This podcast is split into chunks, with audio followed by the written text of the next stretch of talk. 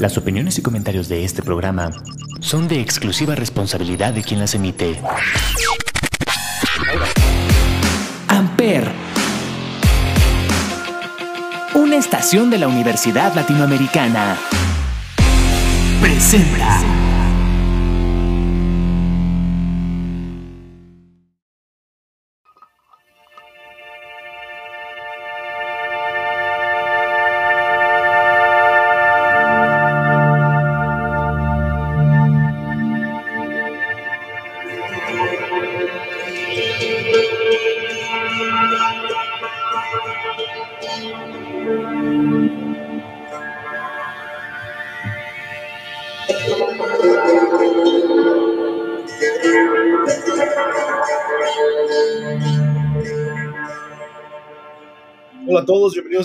Podcast llamado 35 milímetros a través de Amper Radio de la Universidad Latinoamericana y como todos los jueves nos acompaña Olivier. Olivier, ¿cómo estás?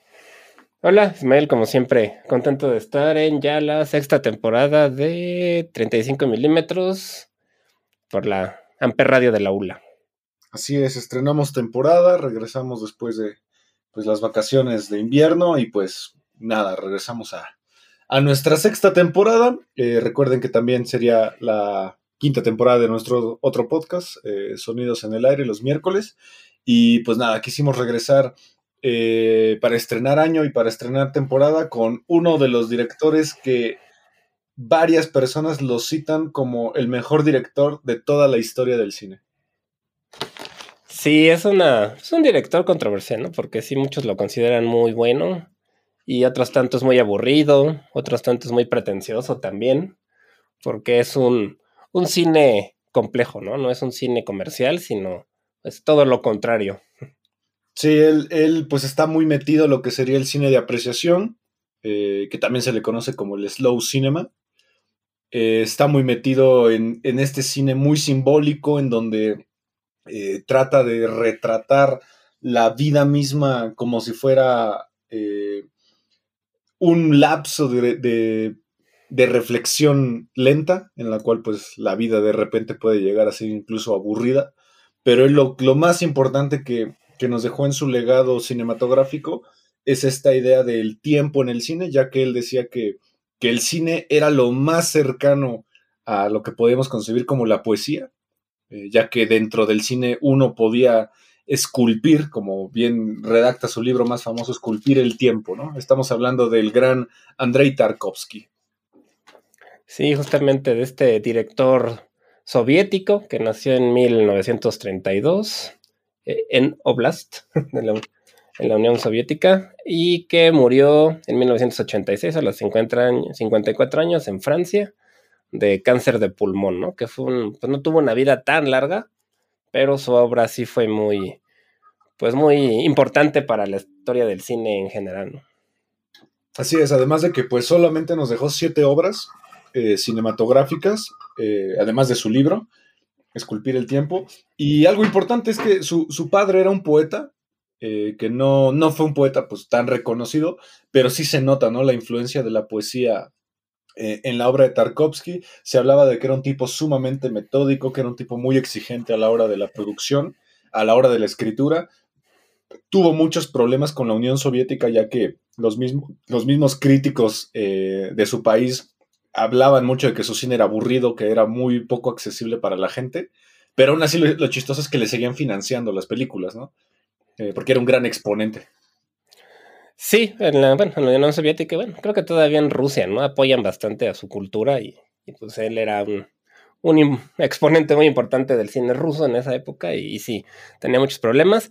También tuvo problemas porque era vocal, ¿no? O sea, como que abiertamente criticaba mucho al gobierno soviético y pues es algo que no les gusta, ¿no? Que no les gustaba que los criticaran. Y también tiene por ahí algunas películas en las que trata pues temas de Rusia históricos que también a muchos no les parece, no les parecieron como pues este adecuados. adecuados para la Unión Soviética, ¿no? Y entonces lo censuraban también. Exacto. Algo curioso también es que él falleció en París, eh, ya que fue, se exilió, no me acuerdo si se exilió o lo exiliaron de, de la Unión Soviética, y al morir en París, el mismo, la misma Unión Soviética pidió que se enviara su cuerpo a, la Rusia antigua para enterrarlo ahí y su viuda fue la que se negó, diciendo que pues eh, no pensaba regresar a su esposo al país donde, que lo hizo sufrir tanto.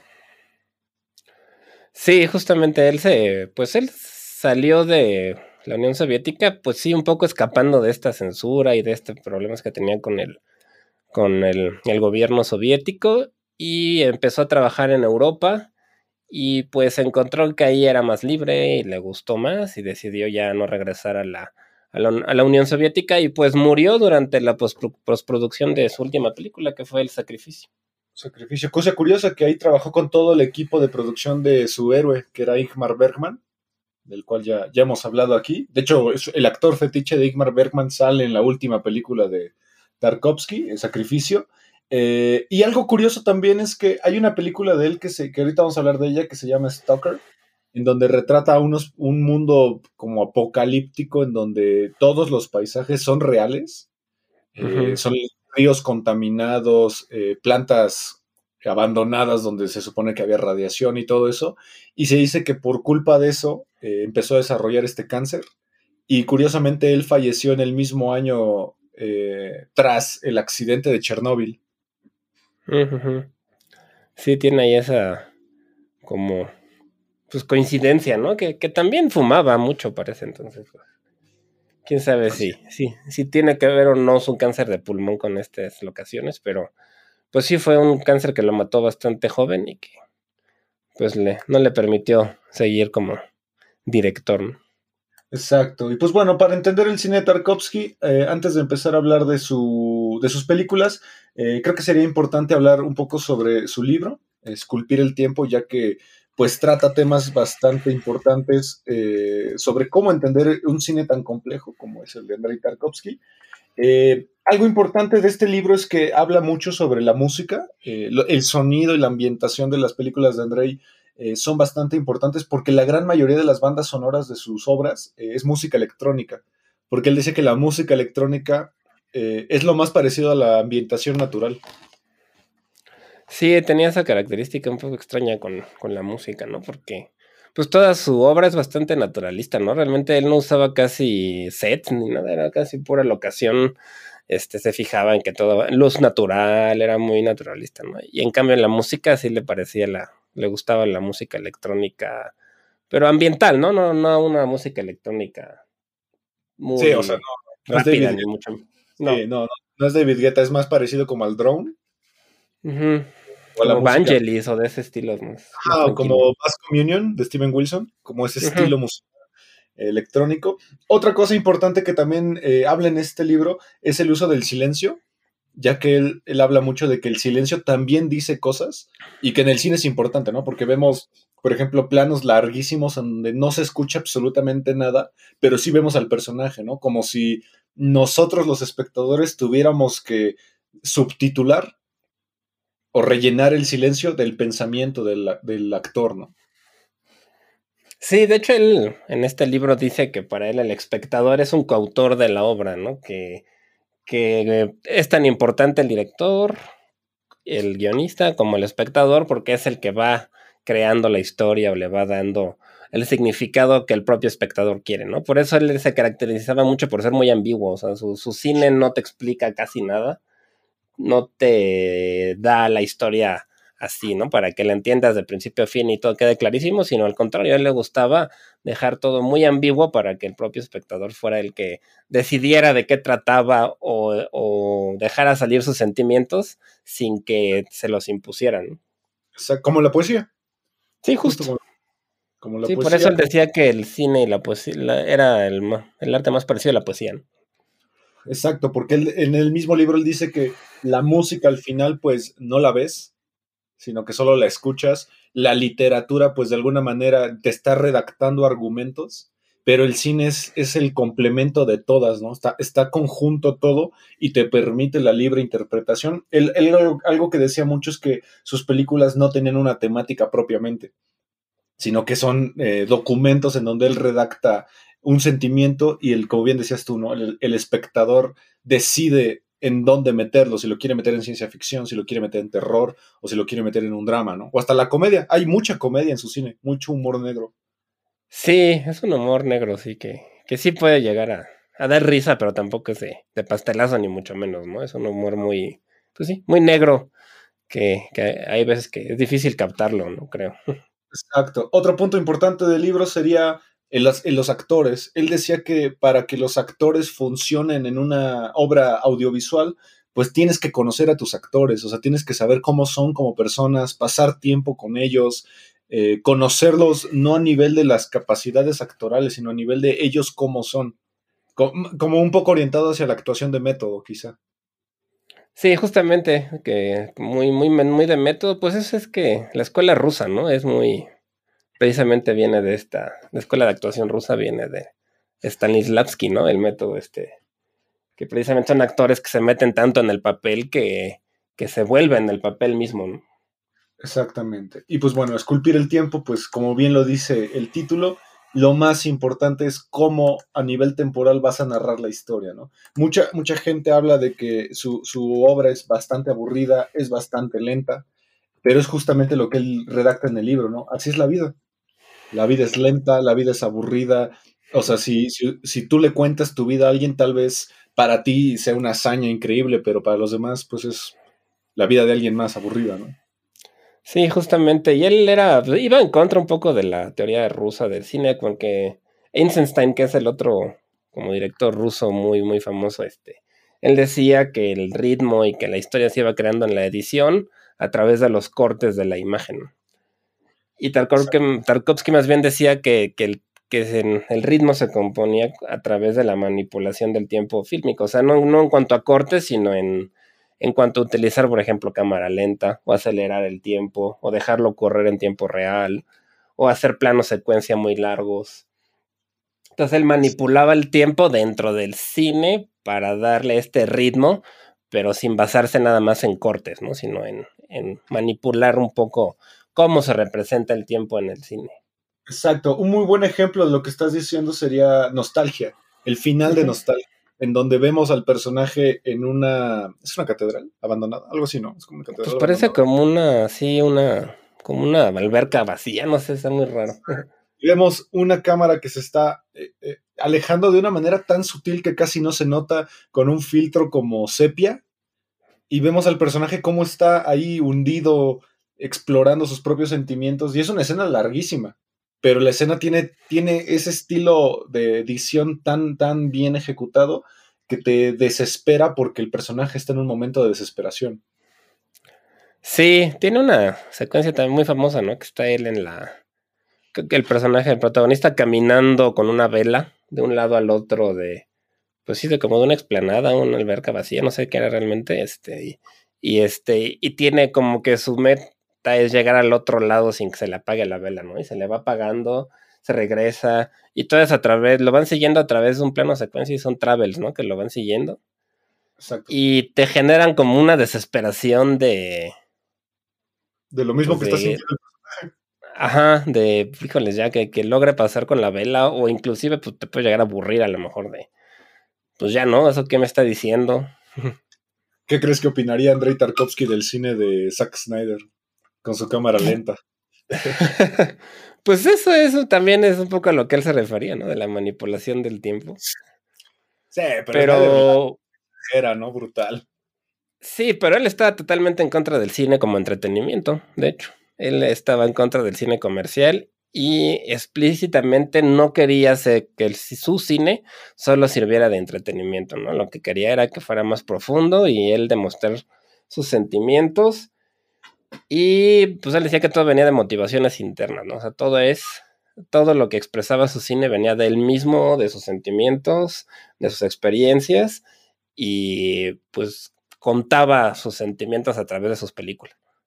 Exacto, y pues bueno, su ópera prima es de 1962, eh, estrenada en la Unión Soviética, es una película llamada La infancia de Iván, eh, que nos habla sobre un niño que queda huérfano, eh, Iván, y vive su infancia durante la Segunda Guerra Mundial. Entonces, toda su familia eh, fue masacrada por eh, los soldados alemanes y él logra escapar y pues tiene que unirse al ejército rojo para pues de alguna manera sobrevivir y también buscar venganza, ¿no? Por, la muerte de, de, su familia. Sí, justamente entabla, ¿no? Una, una amistad con tres soldados, ¿no? Que lo, como que lo adoptan un poco los soldados soviéticos y él se vuelve un poco como un, ¿cómo le llaman? Halcón, ¿qué le llaman ahora? Como un espía para ver a lo que están haciendo el ejército alemán.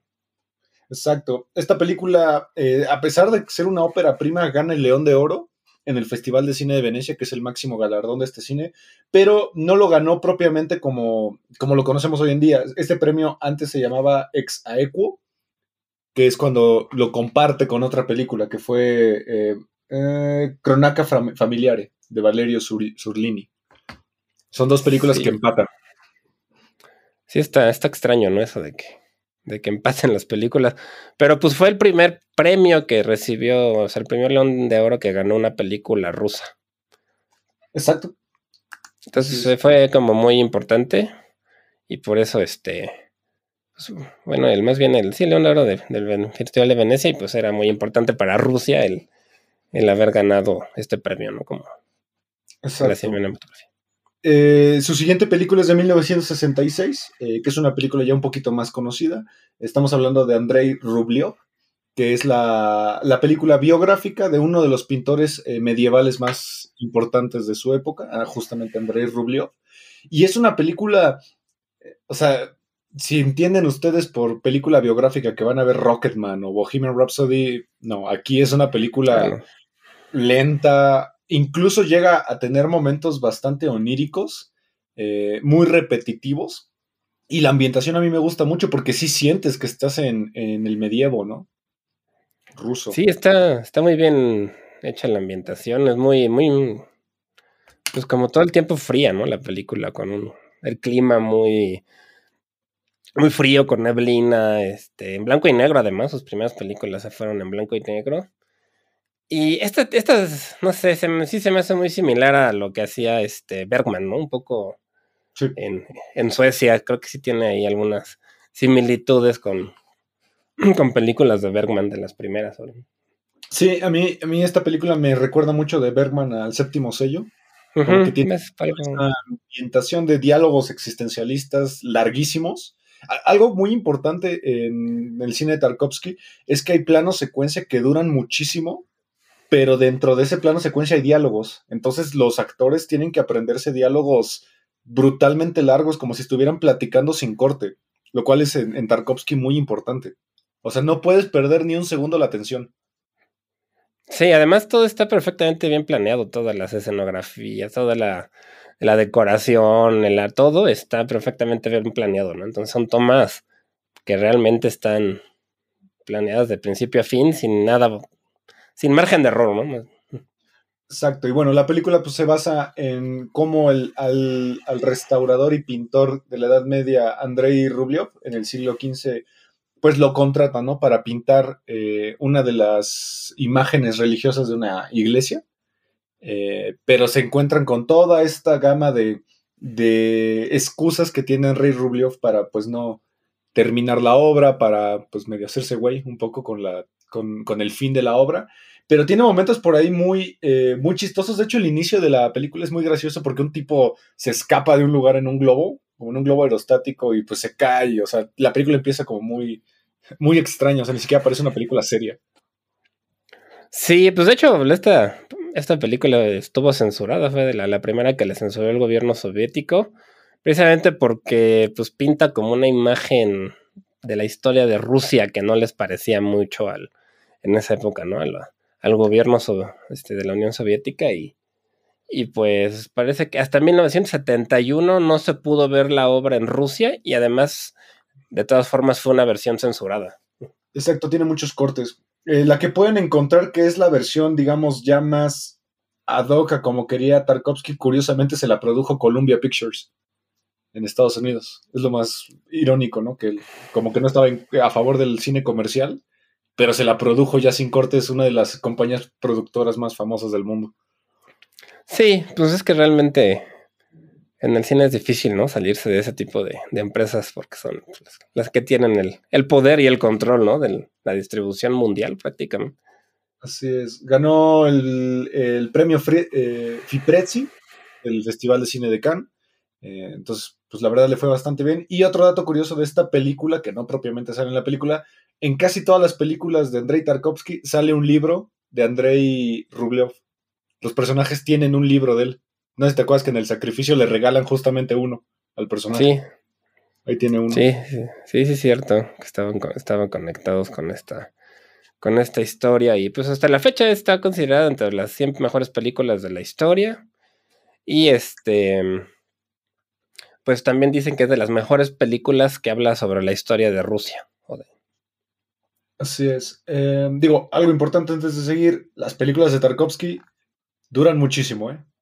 ah, sí, son películas largas, lentas y.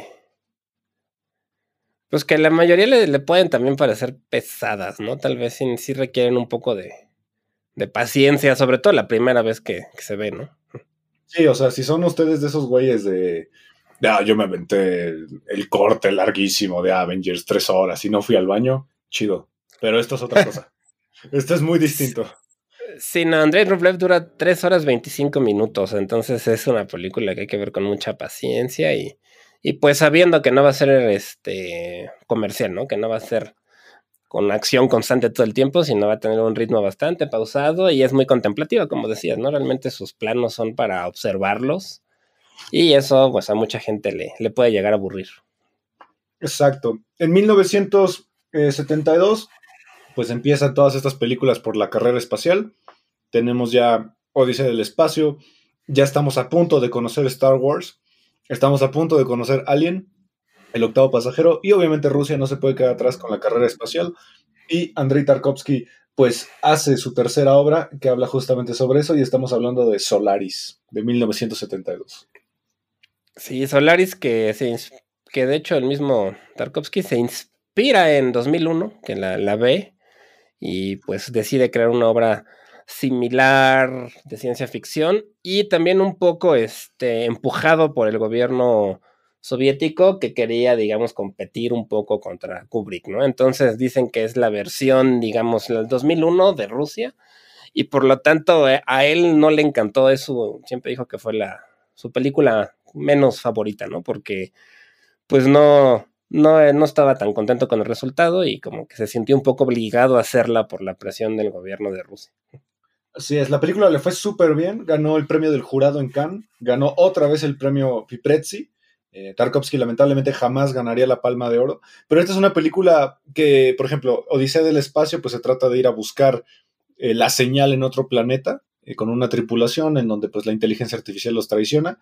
Aquí es otra cosa, aquí eh, una de las como estaciones espaciales se queda orbitando sin, eh, en el espacio, en, un planeta ficticio que se llama Solaris.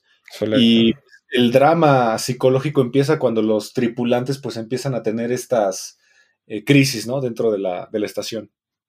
Sí, bueno, supuestamente el, mar, como que el mar del planeta, este, hacía que los recuerdos de los astronautas se materializaran, entonces veían sus recuerdos, ¿no? Y entonces como que en secuencias muy oníricas en las que no sabías muy bien si era verdad o fantasía, pues veía los personajes se encontraban con sus propios recuerdos. Exacto. Tiene muchos planos muy similares a Odisea. De hecho, el mismo diseño de producción de la estación espacial eh, sí es muy similar a Odisea en el espacio, pero, o sea, yo creo que Kubrick se toma su tiempo de una manera muy recatada mientras que Andrei Tarkovsky se toma su tiempo para neta explorar todo lo que necesita en el tiempo que necesite. O sea, lo de la de Odisea en el espacio sí pasa un poquito más rápido, pasan un poquito más de cosas, pero aquí no, o sea, aquí literal estás viendo la crisis de una persona con el tiempo que se tenga que tomar la crisis. Sí, pues justamente es una película que habla mucho sobre la psicología, ¿no? El, personaje principal es un psicólogo que justamente lo mandan a investigar porque se están volviendo locos los personajes de esta, de esta estación espacial, ¿no? Entonces, como que sí es una obra que ahonda mucho en la psicología de los personajes y, y pues sí es, es compleja. Yo me acuerdo que la primera vez que la vi, para empezar vi la versión de George Clooney, ¿Ya ves que hicieron un remake de Solaris? ¿Hay un remake? ¿Se atrevieron a hacer Con George Clooney, sí. No lo puedo creer. ¿De Yo jamás es el rem-. No me acuerdo de qué año será. Creo que 2015, ¿no? No, no es la de Sandra Bullock, ¿verdad? Porque esa es Gravity. No, no, no. no solo, sí hicieron una- un remake y según yo era, era George Clooney el, el, person, el, el protagonista. Sí, tienes razón. Es del 2002. Y yo vi esa y me acuerdo que me pareció aburridísima. Así. ¿Es Es Steven Spielberg, sí es cierto. de Spielberg? Sí, es Spielberg dirigida por él, sí.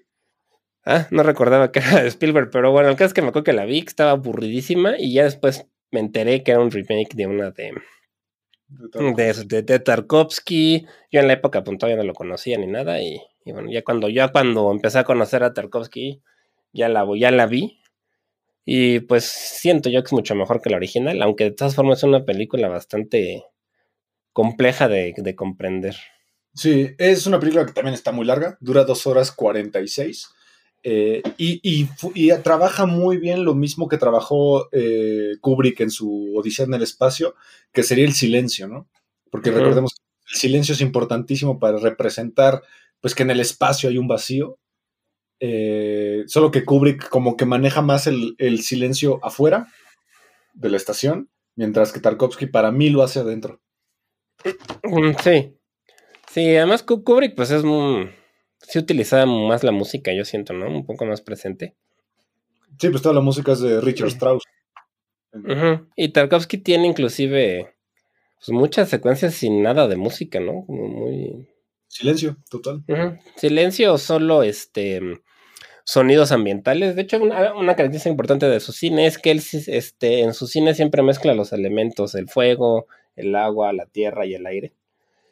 Sobre Y tenía agua. una el agua y tenía una técnica de eh, sonorizar en la que le subía mucho a los sonidos de la naturaleza como parte de la de la narración. Entonces, muchas veces en lugar de música escuchabas muy fuerte los sonidos ambientales. Sí, de hecho, dato curioso de- también de su cine, en todas las películas de Tarkovsky siempre va a haber goteos de agua. En todas. Sí, Es y muy fuego importante. también es muy común, el fuego. El fuego, de hecho- Muchas películas terminan en fuego, con casas quemándose. quemándose. Y justamente por ahí vamos.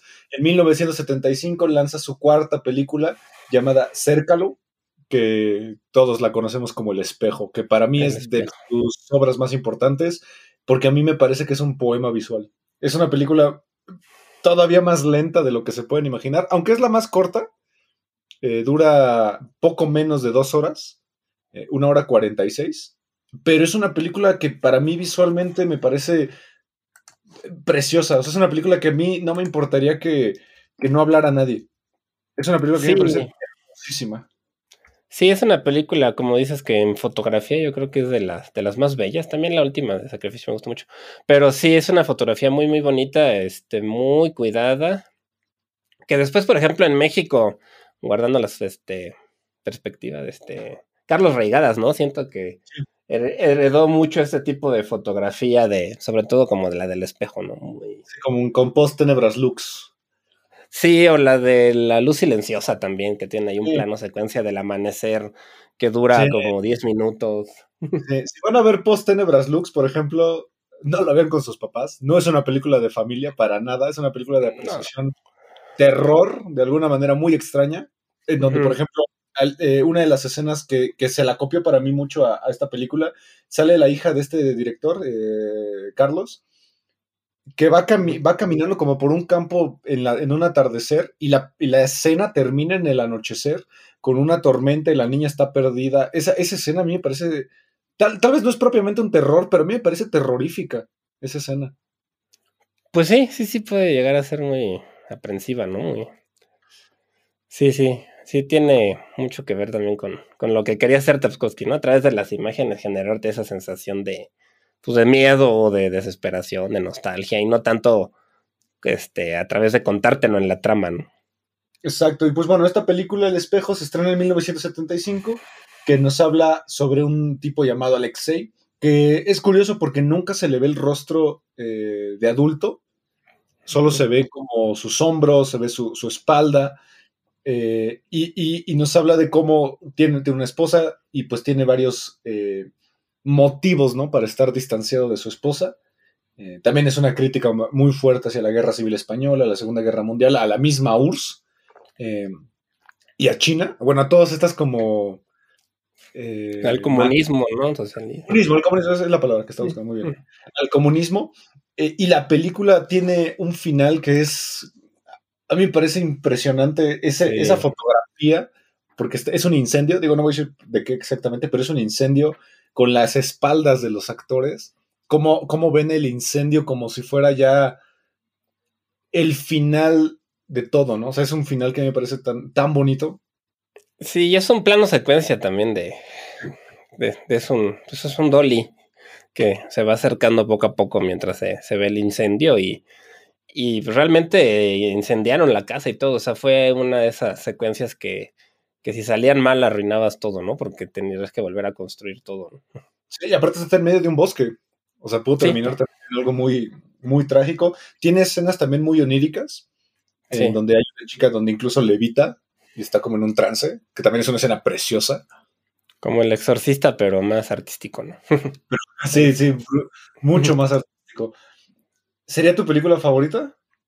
A mí me gusta mucho Sacrificio, pero también está padre. Y bueno, esta supuesta, bueno, no supuestamente, sino más bien se, basa en su infancia, donde pues a ellos los deja su padre porque se va a la Segunda Guerra Mundial y están muchos años sin él, ¿no? Entonces tienen que estar ahí, este, su mamá batallando para sacarla adelante y después cuando regresa el papá ya regresa sin una pierna, entonces parece que le causó como un impacto muy grande a él de niño esta parte y, y la película tiene, este, este, narran o, o sea, se llaman, este, cuando narras un poema, este, me fue Cuando narras un poema. Eh, oh, sí, tiene su nombre, este.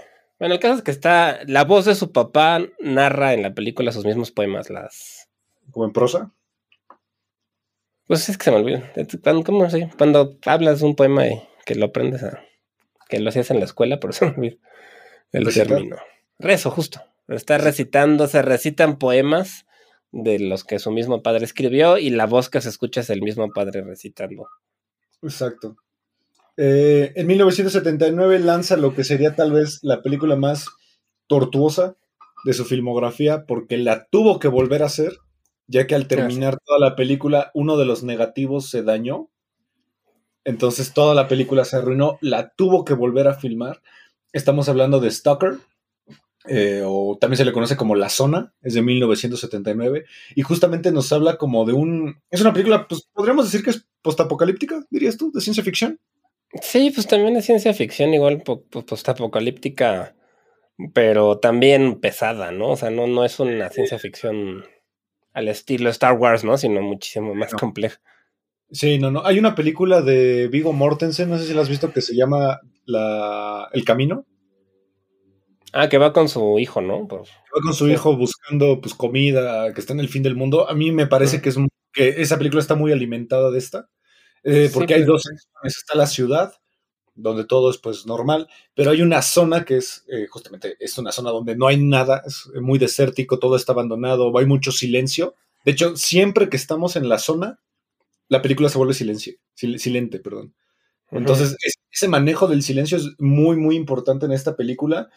A mí me parece que es una película con la que podrían empezar Tarkovsky, porque me parece que está tan bien filmada y la historia es muy interesante, a pesar de que lo que estamos diciendo parece que no es cierto. Porque aquí representa todo lo que es Tarkovsky. O sea, hay tomas largas, muy elaboradas, eh, diálogos eh, muy complejos, filosofía, hay poesía, eh, está el agua, otra vez el agua aquí es muy importante. Para mí es una tierra, ¿no? La arena también tiene. La arena, cierto. Y aquí para mí es una película con la que podrían empezar sin ningún problema. Sí, sí, aunque también es muy. Bueno, es que todas, la verdad, ninguna es una película así fácil de entender. Bueno, tal vez la de André, porque sí cuenta más la, una historia un poco más lineal, tal vez. Exacto. Pero sí, es una película, por lo menos, que visualmente sí tiene todas las características de, de Tarkovsky. Y que a mí, a mí, a mí la verdad que esta, creo que, creo que es la que se me hizo más pesada, creo. Y no es tan larga, no es de las más largas, dura, dura una, dos horas 42, o sea, no es la más larga, pero hay escenas tan, tan, tan, eh, tan de apreciación que sí, la película se vuelve extensa. O sea, hay una escena donde hay un tipo que tira una piedra en un pozo y la, piedra, la piedra tarda como un minuto en caer y no pasa nada, más que el tipo esperando que la maldita piedra caiga. Sí, justo es eso, ¿no? Son de esas escenas que parece que no está pasando nada y que pues realmente sí tienen un trasfondo, pero que no queda nada claro, ¿no? Y aquí pues van pues tres personas atravesando esta, la zona, ¿no? Que son este, y van a buscar como un lugar que es una habitación en la que si llegan les pueden cumplir un deseo, ¿no? Sus deseos. Y están como buscando esta habitación. Sí, tu, tu deseo más profundo, lo dicen así, ¿no? Puedes cumplir tu deseo más profundo. Sí. Entonces están buscando esta habitación y van pasando por paisajes muy bien planeados. Incluso, pues todo es real. O sea, realmente aparecen unas como dunas y todo eso, y son reales. O sea, él, él, no usaba sets casi, ¿no? Era casi todo, todo natural, locaciones naturales. Eh, de hecho, de hecho, de esta película dicen que como eh, trabajó mucho en aguas contaminadas y en lugares abandonados donde seguramente había eh, algún problema químico, de ahí empezó a desarrollar también su cáncer. Podría ser también, sí. Sí, sí, podría ser. aparte de las películas donde sí hay música tal cual. tenemos aquí música de Beethoven, suena la novena sinfonía por ahí, y también tenemos la abertura de Tannhauser, que es de Richard Wagner. También está Sí, aquí tiene un poquito de música clásica, ¿no? más, más este, conocidas. El director de fotografía es este Alexander Kiansinski, quién sabe cómo se pronuncia realmente. También ruso, que hizo varias otras películas también este, con él. la verdad es que son. Visualmente valen mucho la pena, ¿no? Este, sobre todo si les gusta la, la fotografía para cine. Sí, sí, sí. Es de esos fuertes, ¿no? lo cuidado que estaba. Yo visualmente alabaría El espejo y El sacrificio de Tarkovsky. Me parecen las dos películas visualmente más bonitas. Sí, sí son de las más de las más pero en general pues todas, ¿no? La todas tienen una imagen muy muy muy cuidada. Sí, de hecho por eso él lo comparaba mucho con Kubrick, de que cuidaba demasiado la producción y que no dejaba que nada se saliera de control. O sea, todo tenía que estar impecable, eh, igual que Kubrick, ¿no? Sí, justo. Sí, entonces, pues quién sabe, pues, pues no sé cuál sea la más, para empezar, no sé. es que está difícil. Digo, de aquí en 1983 llega su penúltima película, su sexta y penúltima película, eh, llamada Nostalgia, que aquí ya, ya, ya se salía un poco de la Unión Soviética porque también la coprodujo Italia eh, y dato curioso, ahorita tiene los derechos de distribución Netflix. ¿A poco? No sabía, de nostalgia. ¿Sí? Bueno, pues está, está raro, ¿no? Porque también es justo lo contrario a lo que él buscaba, pero bueno. Sí, a mí me parece que es la película pues más personal, se siente como una película más, eh, más allegada a todo lo del libro. Eh, y es la primera película que hizo fuera de la Unión Soviética ya como exiliado, aunque todavía tenía dinero de la Unión Soviética. Entonces, por eso es una coproducción. Sí, esta sí ya fue grabada en, en Italia, ¿no? Toda, realmente. Pero pues todavía tenía algo de, de apoyo de, del gobierno este, de la Unión Soviética. Y pues fue una película que es en la, en la que viene esta secuencia, ¿no? Que hablábamos de, de, la, de la vela y la catedral y todo. Exacto, la de la catedral. Es que a mí la de la catedral me parece que es la escena por excelencia de Andrei, de Tarkovsky. Es una escena preciosa que además ese color sepia que pareciera que no tiene como mucho que ver, en el final no creo que es de esas películas que no necesita explicación estética. Como por sí misma se, se da a entender, ¿no? Sí, sí, sí, puede ser que es una es muy verde, ¿no? Es una película donde también es el clima es muy húmedo, hay mucho verde, todo está como mo, ¿no? Como mucha humedad por todas partes. Este, muy con tonos muy muy verdosos, muy pues sí, muy muy de muy europeos, ¿no? De esa zona de, sí, Europa. Sí, tienes razón. Y es una película pues que yo siento que igual y podría ser la que sea un poquito más desesperante tal vez, si no tienes la paciencia para este tipo de secuencias Y también no es tan larga, dura dos horas nada más. Sí, sí dura. pues, ahorita ya no es tan raro, ¿no? Pero él sí solía hacer películas más largas de la hora y media, que era como lo, lo más o menos común antes, ¿no? Exacto, y pues bueno, nos habla de un poeta ruso que se llama Andrei Gorchakov, no sé si, se pronuncia así, que va a Italia y quiere estudiar eh, la vida de un compositor ruso del, siglo XVIII eh, y luego se suicida. que, va a ser este una como que va a escribir, ¿no? Está como buscando información sobre este personaje. y, va a Italia a buscar esa información y ahí va conociendo pues a distintos personajes que le van cambiando su, vida, ¿no? Le van, como que lo van haciendo recordar igual, este. Tarkovsky es mucho de recuerdos, ¿no? De, de recordar momentos del pasado. Y aquí este personaje como que todo el tiempo está recordando y y a veces no, es lo que tal vez es complejo, ¿no? A veces no sabes muy bien si lo está recordando o está viviéndolo o qué está pasando un poco más. Sí, pero ahí, ahí se, define por los colores, ¿no? Porque según yo, cuando es presente, está en sepia. Y cuando es pasado está en blanco y negro. Entonces, pues sí te lo, te lo. Digo, aparte, lo hace muy sutil. ¿Sabes? O sea, no lo hace como. Voy a poner un ejemplo, Better Call Saul. Que, ah, que el claramente es el blanco y negro y vemos al personaje distinto. Aquí es un poquito más sutil. Sí, es que mm, es como dices, sepia, pero desaturado, ¿no? O sea, sí hay color, pero muy poco. Este, muy poco. Pues sí, desaturado, ¿no? Entonces es este, sí hay un poco de color, pero no, no brilla, ¿no? No es sino apagado. Entonces le da una, un aspecto visual muy interesante. Exacto. Y pues bueno, se dice que esta es la, la, obra maestra de Andrei Tarkovsky. ¿Estás de acuerdo? Pues no, no sé. Es que depende por, por qué contexto, ¿no? Todos los elementos tarkovskianos. Ah, bueno, eso sí puede ser. Tiene, tiene todo, ¿no? Pero pues yo creo que él siempre fue muy, muy, muy él, ¿no? O sea, realmente siento que fue siempre fue muy fiel a su propio estilo en todas sus películas.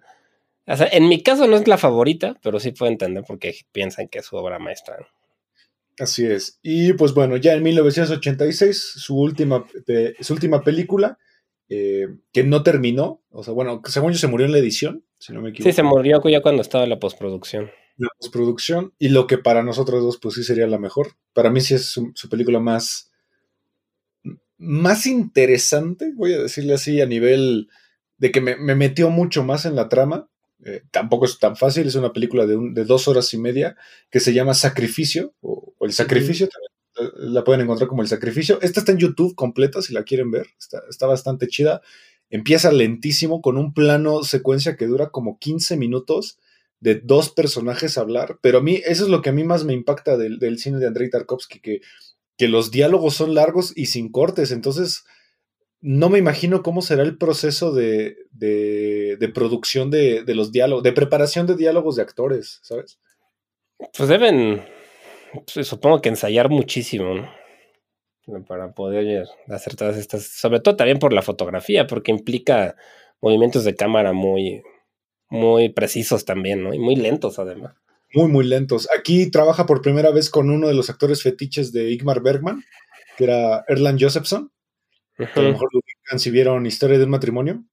Eh, es de esa película. Es un gran actor. Eh, y aparte es una película muy interesante porque nos habla de un holocausto nuclear. Sí, es. Eh, estamos, a, punto de Chernobyl. No, ya pasó Chernobyl. Aquí ya pasó Chernobyl. Sí, y va, va a empezar como la tercera guerra mundial, ¿no? Supuestamente. Sí. Están esperando como ese lanzamiento ya de los misiles donde todo se vaya a volar. y es como una familia que tiempo después, este, este, se me recuerda mucho a la de melancolía de este, Lars von Trier. Creo que es muy, el concepto es muy parecido, solo que en lugar de la tercera guerra mundial, la de Lars von Trier es como un planeta. Va a caer un planeta sobre la Tierra, ¿no? Algo así. Va a caer un planeta en una boda. Ajá, justo. Estamos en un cumpleaños, si no me equivoco, es un cumpleaños. Eh, pero aparte es súper genial porque aquí también usa elementos, para mí, usa elementos de Hitchcock, como los McGuffin. Eh, porque, por ejemplo, al personaje principal, su cartero, que también es su amigo, le regala un mapa, un mapa antiguo de Europa. Y tú pensarías que el mapa a lo mejor va a tener alguna trascendencia en la película y no, no, no tiene ni la más mínima trascendencia en realidad, es un distractor. Sí, justo más para, para que avance un poco ahí la, la trama y, y sí es una película, yo creo que es, tal vez por eso es la que más me gustó, porque creo que es la más fácil de entender, como creo, siento que la historia es bastante, sí, es más simple, ¿no? No, no porque sea simple, porque sigue siendo de Tarkovsky, pero siento que es la que sí puede uno entender más fácil sin confundirse tanto. Y eso que es onir, es muy onírica, o sea, tiene escenas donde no parece que estamos en algo real, sino que el personaje está teniendo como un sueño, eh, donde, por ejemplo, no sé si recuerdas la escena donde todos están viendo la tele, están viendo justamente el desastre nuclear, pero parece que nadie voltea a ver al personaje, él va caminando alrededor de la sala de tele y nadie lo voltea a ver. O sea, como que parece que es un fantasma, luego va a buscar a una chica que es como su empleada doméstica. Eh, y ella le dice varias cosas que ni siquiera tienen como mucho sentido. Eh, si, lo ves a nivel trama, también las partes con su hijo son bastante oníricas. Entonces es una película que de repente te saca de la realidad y parece que estás viviendo un sueño. Y al final, híjole, al final es, es brutal porque cae en la locura esta persona. Entonces para mí toda la película estuvo loco. Pues sí, sí, realmente eso, ¿no? Que no, como siempre, no, no cerraba las historias tan claro, entonces la puedes interpretar de, de muchas maneras. Y, y, también tiene pues una secuencia muy famosa con fuego, ¿no? Que también involucra, también involucra un, un incendio y, y, un plano secuencia muy, muy lento y muy, muy bien planeado, que además va hacia atrás, que eso es bien raro, un, un dolly hacia atrás. Sí. Que se va, la cámara se va haciendo hacia atrás mientras ves este, este incendio y, y a mí me gusta mucho porque, pues tal cual me recuerda mucho a, a las de Ingmar Bergman, ¿no? Es un cine, está hecha en Suecia la película, la fotografía está hecha por Sven Nykvist, que, era, que fue director de fotografía de Bergman en muchas de sus películas, que es un director de fotografía que era muy, muy famoso por usar siempre luz natural, o sea, él usaba siempre luz natural, no usaba luz artificial, ¿no? Entonces, toda esta película está rodada con luz natural también, entonces es... Sí, está pues muy bien pensada él hizo una de las obras maestras de Igmar Bergman, que es Fanny y Alexander. Sí, sí, sí, él eran, pues hacían varias, hicieron varias y, y bueno, yo, eh, para mí es de mis directores de fotografía favoritos, ya murió, pero era sí. muy, muy bueno. Aparte también la casa, la casa juega un papel muy importante porque la casa para mí cuando están adentro de la casa se ve gigantesca, pero cuando están adentro ya no se ve tan grande y aparte como que la casa de repente te cuesta trabajo entender en qué parte de la casa están cuando se ve desde afuera. Como que la casa tiene, como que parece que cambia la casa. Sí, además es como una isla, ¿no? Están como estas islas que están en la en Suecia, que hay muchísimas islas en, en el mar. Como, y, y, entonces sí, es como que el paisaje se, se confunde un poco y, y, también por ahí es muy importante un árbol, ¿no? Un árbol como, como ya medio muerto, medio seco, chiquito, donde que aparece en la portada de varios de las DVDs o de los pósters. Sí, que, que, es un cuento chino, ¿no? De un monje que lo fue a plantar en un cerro y tenía que ir, a pesar de que estaba muerto, tenía que ir a visitarlo todos los días, hasta uh -huh. que en algunos años el, el, el, árbol empezaba a dar frutos, ¿no? Justo. Y habla sobre la uh -huh. constancia y todo eso. Pues sí, sí salen todos los pósters, de hecho, el árbol. Sí, de hecho, Tarkovsky era fan de la poesía este, asiática, china, sobre todo. Sí. Le gusta mucho la. Entonces también tiene ahí muchas este, referencias en sus obras. Sí, es una película. No sé si tan accesible. Digas que ninguna es accesible para él, de él. Pero es una película que a mí me, cautivó muchísimo. El principio me costó mucho trabajo. Eh, los primer, la primera hora quizá como que no, no estaba agarrándole muy bien como hacia dónde iba. Pero creo que los últimos 20 minutos de la película, toda la película empieza a tener todo el sentido del mundo. Pero sí hay que tenerle paciencia. Sí, sí hay que tenerle paciencia. A mí está, no sé si porque, pues porque yo como que a lo mejor me llegó a mí, pero los diálogos sobre todo creo que son lo que más me atrapó. O sea, tienen, son muy existencialistas, reflexionan todo, todo el tiempo sobre la, la existencia. Y sí, sí, Nietzsche, muy, ajá, muy, muy existencialista o nihilista, o esta sí. parte de cuestionarse si la vida vale o no la pena, ¿no? Exacto, sí, hay un diálogo también genial que hablan sobre el libro más famoso de Nietzsche, que es el Zaratustra. Sí. Eh, que hablan sobre si este incidente nuclear es un regalo para sacarnos de esta basura a la que llamamos vida. Sí, justo. Entonces, como que ese tipo de los, diálogos son pesados, pero muy, este, pues, pues sí, o sea, pues son muy profundos. A mí me gustaron mucho y siento que por eso tal vez no se me hizo tan pesada. Pero sí. Y es una película que cuando termina te das cuenta por qué se llama Sacrificio. Sí, justo. Sí, tiene, bastante. Sí, el título sí tiene mucho que ver con la película. Sí, y pues bueno, este fue un especial que quisimos hacer sobre eh, el gran Andrei Tarkovsky. Para mí, eh, Sacrificio también tiene uno de los mejores finales en cuanto a notas, porque se lo dedica a su hijo. Eh, esta película. Y el, la película cierra con una frase que dice: con esperanza y confianza para mi hijo, ¿no? Cuando estás hablando de una película sobre el fin del mundo. Me parece muy curioso. Sí, sí está. Sí está como. Pues estás, no sé, profundo, no sé exactamente qué le haya querido decir. Pues porque también él moriría terminando la película. Ah, pues sí, ¿verdad? Ya sabía tal vez que iba a morir porque estaba ya enfermo de cáncer. Sí, probablemente es eso, que ya tenía, sí, que ya sabía que iba a morir. Exacto, y pues bueno, Andrei Tarkovsky, pues al final es uno de los directores más respetados de toda la historia del cine. Repito, se ha mencionado mucho que es el mejor director de toda la historia. Eh, no lo sé, porque pues al final depende mucho qué tipo de cine te guste y qué tipo de cine creas que es cine. Eh, o sea, a lo mejor si para ti Avengers es la obra maestra más grande del mundo, pues Tarkovsky tal vez no sea tanto de tu agrado, pero creo que Tarkovsky siempre vale la pena verlo. Porque visualmente, empezando por ahí, lo visual siempre va a ser hermoso. sí, sí, sí. Es gratis. Sí, pues yo tampoco sé si sea el mejor, pero sí tal vez como en este subgénero del cine, ¿no? Del cine contemplativo, del cine lento, del cine de arte. Pues sí, es un cuate que tal cual le puso toda la palabra arte al cine, ¿no? Y no, no se fue por las convenciones, no quería ser entretenido, no quería ganar millones, no quería ser de los estudios más grandes del mundo, ni mucho menos, ¿no? Sino quería, es un tipo que inclusive era egoísta, porque él decía que le hacía el cine para él, este, él quería expresar lo que él sentía y que pues ya le correspondía al espectador este, pues ponerle la otra mitad, ¿no? Sí, era de él sobre él. Sí, sí, tienes razón ahí. No es un personaje del todo accesible, pero yo creo que es la contraparte de Kubrick. O sea, si les gusta Kubrick, para mí Tarkovsky sin duda les puede atraer. Tal vez no gustar, pero sí les puede atraer bastante. Y yo sugeriría también que si le van a entrar, pues se, complementen con el libro. El libro lo pueden comprar sin problema, es de fácil acceso.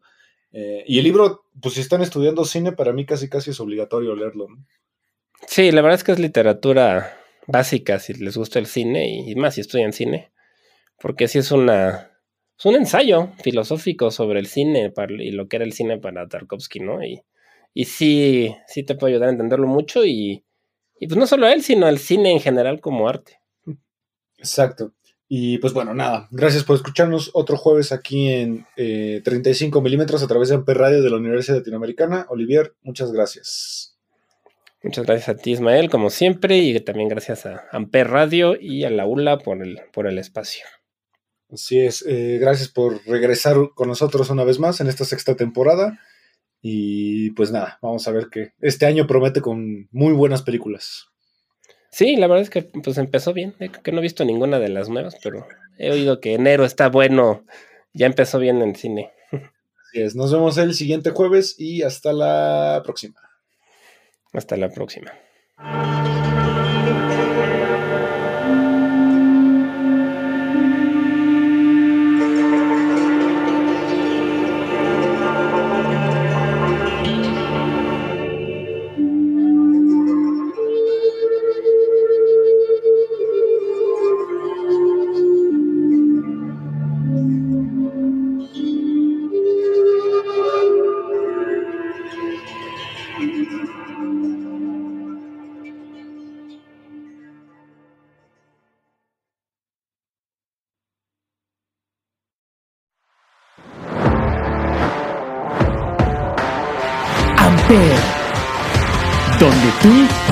Haces la radio. Presentó.